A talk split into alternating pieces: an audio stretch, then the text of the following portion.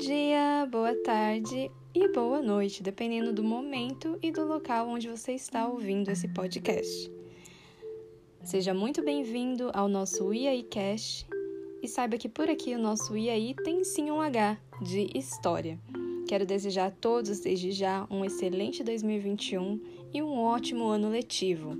No episódio de hoje nós iremos retratar um pouquinho sobre o Brasil Império, tentando passar aí dar uma pincelada sobre o primeiro reinado, o segundo reinado, é, falando um pouquinho também da regência, mas com foco nos desdobramentos políticos, econômicos do nosso Brasil, com fatores históricos importantíssimos, ok? Então, se você ainda não pegou o seu material, seu caderno de anotação, para anotar, centralizar as ideias, construir seu mapa conceitual, este é o momento.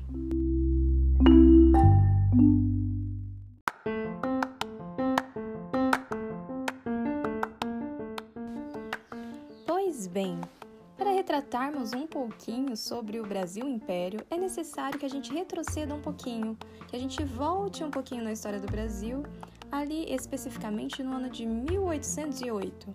1808 é um ano muito importante na história do Brasil porque é marcado pela chegada da corte portuguesa ao Brasil. Alguns anos antes, especificamente no ano de 1806, o imperador Napoleão Bonaparte determina o bloqueio continental e nós temos Portugal desrespeitando esse bloqueio continental, Portugal continuou fazendo livremente comércio, né, exercendo um livre comércio que desagradou imensamente Napoleão Bonaparte. Obviamente, os portugueses, juntamente com a corte e também Dom João, arquitetaram um plano e vieram parar aqui na colônia de Portugal, que é o que nós chamaremos mais tarde como Brasil.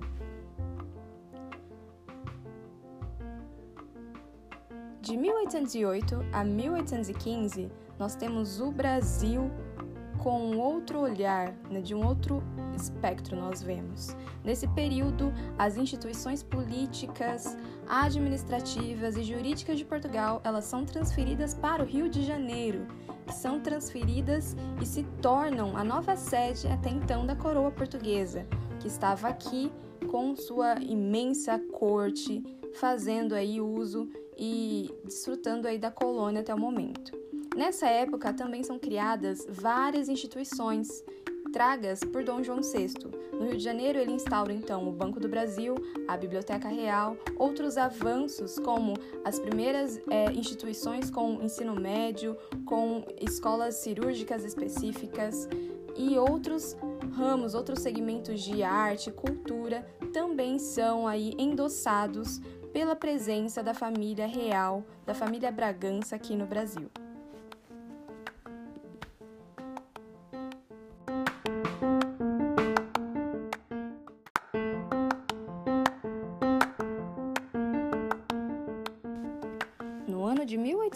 1814, mais precisamente 1815, começam também a surgir descontentamentos por parte dos portugueses ainda presentes em Portugal com a atitude de Dom João VI de ainda estar e permanecer por tanto tempo na colônia.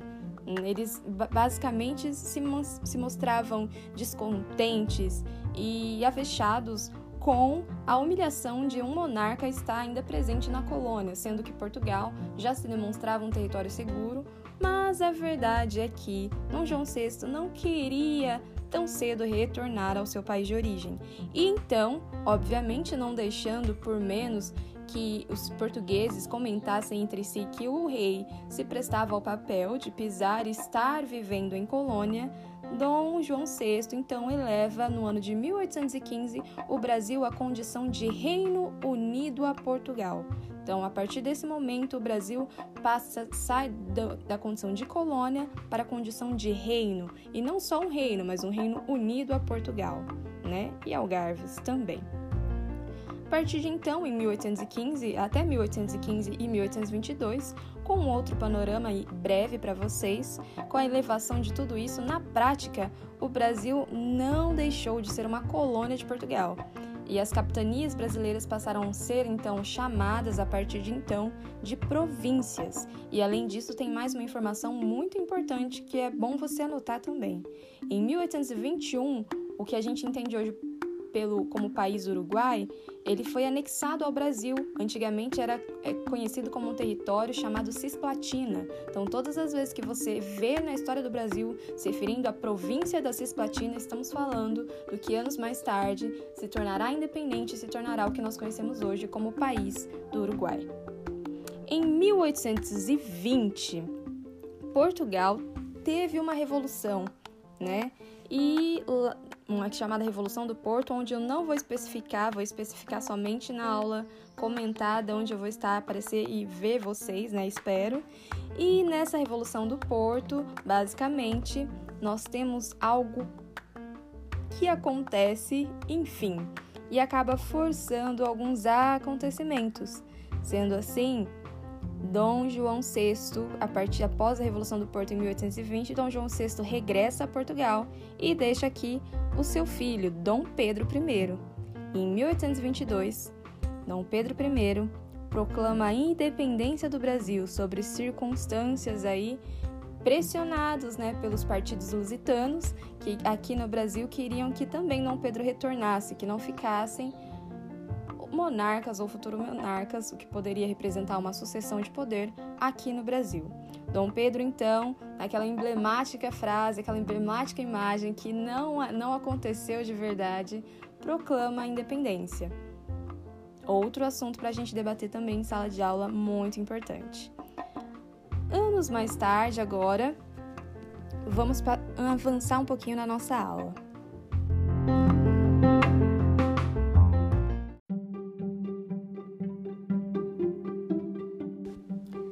Que se sabe então, em 1822 o Brasil se torna independente de Portugal, e uma série de acontecimentos a partir de então nós iremos estudar.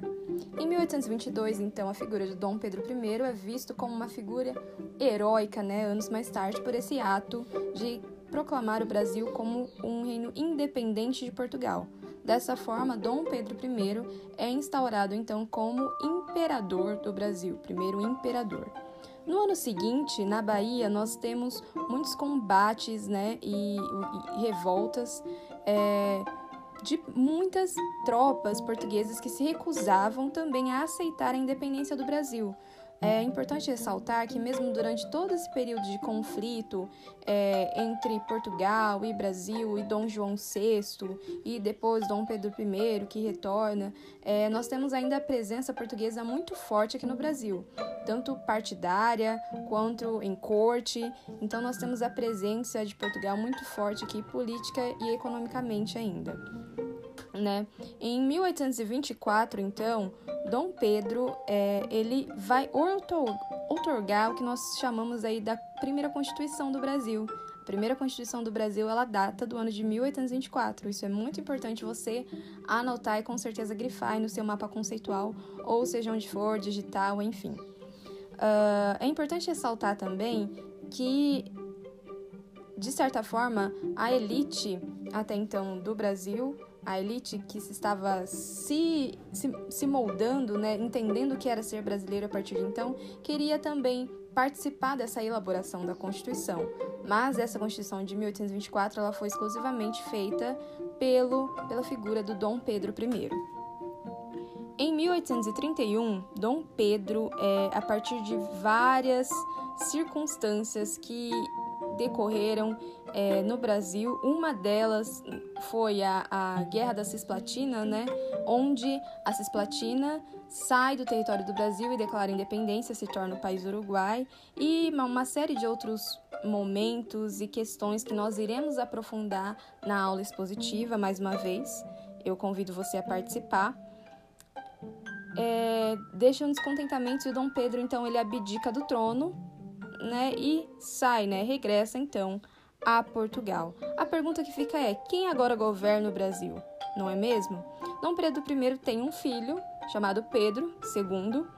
E esse, esse Pedro II ainda é uma criança de 5 aninhos e o país não pode ficar na mão de uma criança de 5 anos, não é mesmo? Por mais que a gente tenha governos aí, né, é questão do poder que a gente, que duvida a idade, né? Mas enfim. Uh, ele regressa a Portugal, Dom Pedro I regressa então a Portugal, e nós damos início aqui no Brasil que nós chamamos de período regencial, onde a figura de pessoas, né, regentes, vão governar o Brasil até que se complete a maioridade e a capacidade de Pedro II a governar o país. Em 1834, então, nós temos a realização de uma reforma constitucional, né? E, de certa forma, nós temos aí a participação dos regentes. Em 1835, nós temos o que chamamos de Revolta dos Malês. Vocês com certeza já devem ter estudado isso no oitavo ano. E em 1840, nós temos, por pressão das elites, a antecipação da maioridade, então a coroação de Dom Pedro II, que com apenas 14 anos de idade, ele não tinha nem 15 nem 18, ele tinha 14 anos de idade, ele torna-se então o segundo imperador do Brasil. E agora que o balacobaco começa.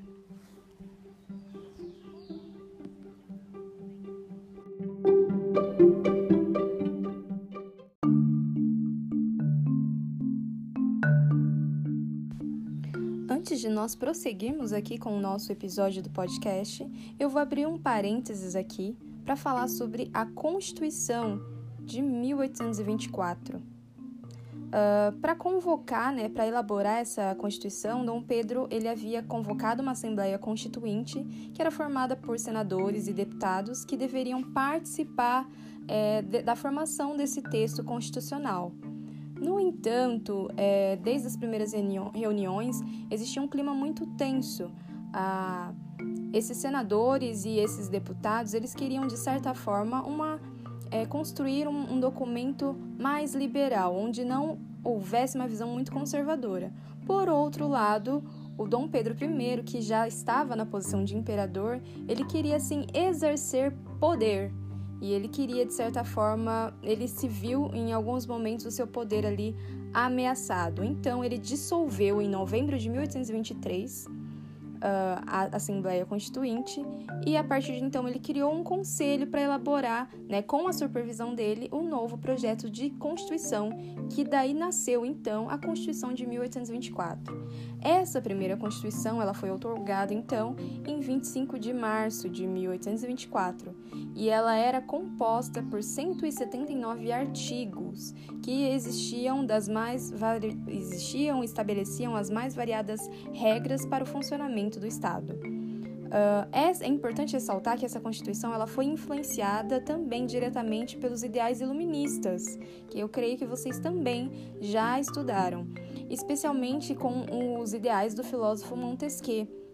Essa Constituição ela apresentava a divisão do poder legislativo, poder executivo e o poder também judiciário. Mas há uma novidade Além desses três poderes, a Constituição de 1824 ela também estabelecia um quarto poder, que era aí a figura de Dom Pedro personificada, chamada então do poder moderador, um item aí onde a gente com certeza vai desenrolar muitos exercícios. Esse poder moderador, ele era exercido pelo imperador e ele tinha através desse poder o direito de interferir nos demais poderes. Basicamente, então, ele conseguiria é, fazer o que ele bem entendesse no Estado brasileiro a partir desse poder. O sistema eleitoral ele também foi afetado a partir da, da construção aí dessa Constituição. É, como ocorria em muitos países na época, a eleição era censitária. O que quer dizer isso? Só teriam direito ao voto aqueles que tivessem uma renda mínima anual, equivalente na época a 100 mil réis. Esses eram chamados cidadãos ativos, né? Uh, os homens, então, que ganhavam menos de 100 mil réis, junto às mulheres brasileiras, eles compunham o grupo chamado cidadãos passivos, que não tinham direitos políticos.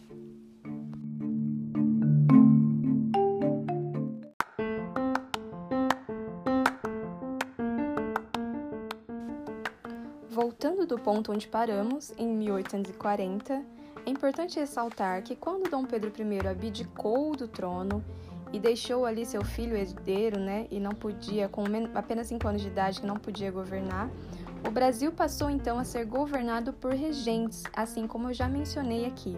Esse é o chamado período regencial e foi um período bastante tumultuado politicamente em várias províncias, onde eclodiram diversas revoltas e movimentos denominados separatistas, que queriam de fato se dissolver, sair do que nós entendemos como Brasil. E a ameaça de que houvesse outra revolta, outra guerra, como aconteceu em Cisplatina, era constante. Muitas pessoas então acreditavam que a presença de um imperador brasileiro no trono ajudaria, de certa forma, a acabar com essas revoltas e afastar o que eles entendiam como um perigo de fragmentação do território nacional. Para então antecipar essa nomeação de Dom Pedro II como a figura do imperador, do segundo imperador do Brasil, um grupo de políticos brasileiros vinculados ao Partido Liberal planejou e realizou em junho de 1840 o golpe da maioridade. Com esse golpe, Dom Pedro II assumiu o poder com apenas 14 anos de idade e governou o império até 1889. Resumindo, ele governou o Brasil por 49, 49 anos até que se chegasse à República. No finzinho ali do período regencial, onde basicamente a nação, todo o território nacional já estava ali no seu limite, é, com muitas revoltas simultaneamente acontecendo e movimentos separatistas, é, nós temos alguns movimentos é, dividindo os liberais, é, os liberais e os conservadores, que eram dois partidos políticos. O Partido Conservador ele era formado por comerciantes, é, burocratas, magistrados, proprietários rurais e especialmente do Rio de Janeiro, da Bahia e do Pernambuco, por essa elite. O Partido Liberal, por sua vez, ele era composto por uma pequena classe média urbana de alguns clérigos, né, também proprietários rurais e de predominância aí do sul e do sudeste do país, tá?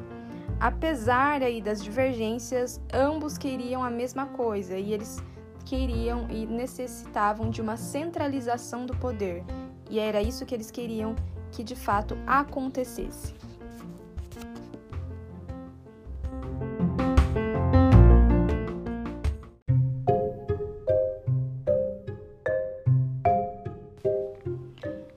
O segundo reinado. Durante então o governo de Dom Pedro II, o Estado Nacional Brasileiro ele é consolidado e o Brasil ele enfrenta o maior conflito externo na história, que é a Guerra do Paraguai, que eu vou falar para vocês um, um momentos à frente. Uh, no final do segundo reinado, além de crises econômicas e políticas que o nosso país havia sofrendo, os ideais abolicionistas e republicanos vão ganhando força, sobretudo no cenário internacional, por pressão europeia, sobretudo dos ingleses. Tudo estava rumando para que houvesse de fato o fim da escravidão no Brasil também. Algumas embarcações eram bloqueadas e até sabotadas no Atlântico é, por navios ingleses que não, não, não eram mais a favor da escravidão no Brasil, porque eles buscavam aí agora um mercado consumidor que tivesse uma renda, né? Isso advindo aí da Revolução Industrial, fazendo uma ponte. Uh, então eles vão ganhando força essa e, e, aos poucos o governo brasileiro vão, vão montando leis chamadas aí de leis para inglês ver que na verdade não resolviam o problema da escravidão mas apontavam que mais cedo ou mais tarde o Brasil deveria sim de fato decretar o fim desse sistema é, opressor escravagista que o nosso país vivia. Sobre então a Guerra do Paraguai, que é muito importante. Eu vou dar um pouco mais de ênfase nesses é, tópicos em que eu estou pincelando para vocês na aula expositiva, porque eu acredito que vocês vão ter uma compreensão maior do que aquilo que deve ser abordado e absorvido para vocês. Mas se vocês quiserem também, por livre e espontânea vontade, pesquisarem sobre esses itens que eu já citei anteriormente, sintam-se à vontade. É muito bom ter uma atitude historiadora de vocês, uma atitude protagonista de vocês, partindo principalmente de vocês, estudantes. Agora, falando sobre a Guerra do Paraguai. A Guerra do Paraguai, ela tem um conflito curioso, né? Mas é importante, é a única guerra efetivamente em que o nosso país tem uma participação grandiosa, né? Nessas proporções. Uh, geograficamente, é importante, se você quiser compreender de fato o que se trata, ter um mapa aí que fale, que demonstre a bacia do prata. Caso você não tenha, na aula expositiva nós iremos abordar, ou eu posso colocar também aqui embaixo na atividade. Uh, no início, então, de, da década de 1860, né, nós tínhamos aí alguns conflitos é, políticos é, entre blancos e colorados, sobretudo no Uruguai, né, ali na Cisplatina. Nós já tínhamos ainda alguns conflitos remanescentes. Uh, então, né, em 1864, Dom Pedro II se acha no direito de enviar tropas brasileiras né, até o Uruguai, apoiando os colorados. Quem são os colorados, professoras? Os colorados, eles eram é, de uma vertente pessoas que simpatizavam com os ideais liberais, né? É, então, por isso que o Dom Pedro acaba apoiando de certa forma isso, visando, claro, alguma, alguma obtenção de lucro mais tarde. Então, dessa forma, o Brasil vai enviar tropas, né? envia tropas ao Uruguai em 1864 e Solano Lopes, o presidente de Paraguai, do Paraguai até então, ele não simpatiza com essa atitude de interferência brasileira num conflito político lá no Uruguai. Ele não simpatiza disso. E o que acontece? Solano Lopes, ele, ele vai ter uma participação muito precisa ali a, a, os núcleos, né, as forças, as tropas que o Dom Pedro II enviou até o Uruguai, eles passavam ali pela Bacia do Prata, que também vão passar ali no Rio do Paraguai, né? Vão, é, são rios ali afluentes e eles vão também ali, de certa forma, é, ter uma relação ali desses países. O que acontece é que o Solano Lopes ele vai tentar então bloquear a passagem, né, dessas embarcações brasileiras a partir de então do que ele gosta até a chegada é, do, do Brasil no Uruguai. E o Solano Lopes, ele vai um pouquinho mais tarde invadir, né? Ele vai ter uma as tropas, ele vai enviar umas tropas paraguaias para invadir o Mato Grosso. E certa forma, alguns meses depois que ele tentou também invadir o Rio Grande do Sul e o Uruguai, mas ele foi impedido pelos argentinos, que os argentinos simpatizaram-se também com os brasileiros, primeira vez aí que o Brasil e a Argentina lutam juntos, e o Brasil, a Argentina e o Uruguai formam ali a Tríplice Aliança. E Solano Lopes, tentando invadir esses territórios, ele vai uh, ficando sem apoio. De uma forma ou de outra, a guerra ela ia eclodir, né? mais precisamente em 1865, é, nós temos essa, essa guerra aí eclodindo.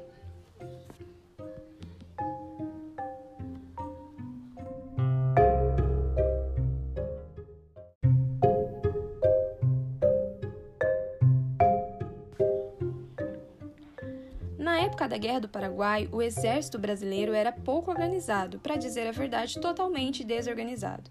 O contingente do exército era formado principalmente por escravos, migrantes, órfãos, ex-escravos, desempregados e existia um ou outro ali que destoava e tinha algum prestígio na sociedade, mas a grande maioria eram esses, essas pessoas que não tinham nenhuma visibilidade ou prestígio social. Em 1886, nós temos a figura do Luiz Alves de Lima e Silva, que era um marquês. Esse marquês ele é muito importante porque futuramente ele vai receber o título de Duque de Caxias, né? E ele assumiu o comando dessas tropas brasileiras e promoveu algumas reformas que, de certa forma, trouxeram melhoras efetivas para a organização do exército. Os militares, então, brasileiros saíram desse conflito fortalecidos e tiveram um importante papel nessa transição né, política do regime monárquico para o regime republicano. E, claro, é, eles também obtiveram a vitória na Guerra do Paraguai. A Guerra do Paraguai dilacerou né, o, os resultados finais. É, o Brasil ganhou, mas perdeu muito economicamente, né? E o Paraguai, além de perder a guerra, perdeu muito em número de vidas e teve um país totalmente com saldo negativo e dilacerado por inúmeras vidas que foram perdidas, inclusive é, crianças né, é, lutaram e guerrearam também durante essa guerra. Toda a população paraguaia é, foi intensamente marcada por esse conflito. Uh, como saldo, então, final disso tudo, nós temos é, no panorama brasileiro, uh, após esse conflito da Guerra do Paraguai, agora um novo agente importante nacional e que vai atuar aí para as novas diretrizes que a nação brasileira vai atuar. Nós temos agora os militares, né, a força do o exército brasileiro bem formado e bem alinhado. E aí existem outros conflitos de que vão acirrar cada vez mais os impasses que já estavam acontecendo ao decorrer do segundo reinado. Por exemplo, como os escravos que lutaram durante a Guerra do Paraguai vão regressar ao seu território brasileiro e vão aceitar novamente ser escravizados?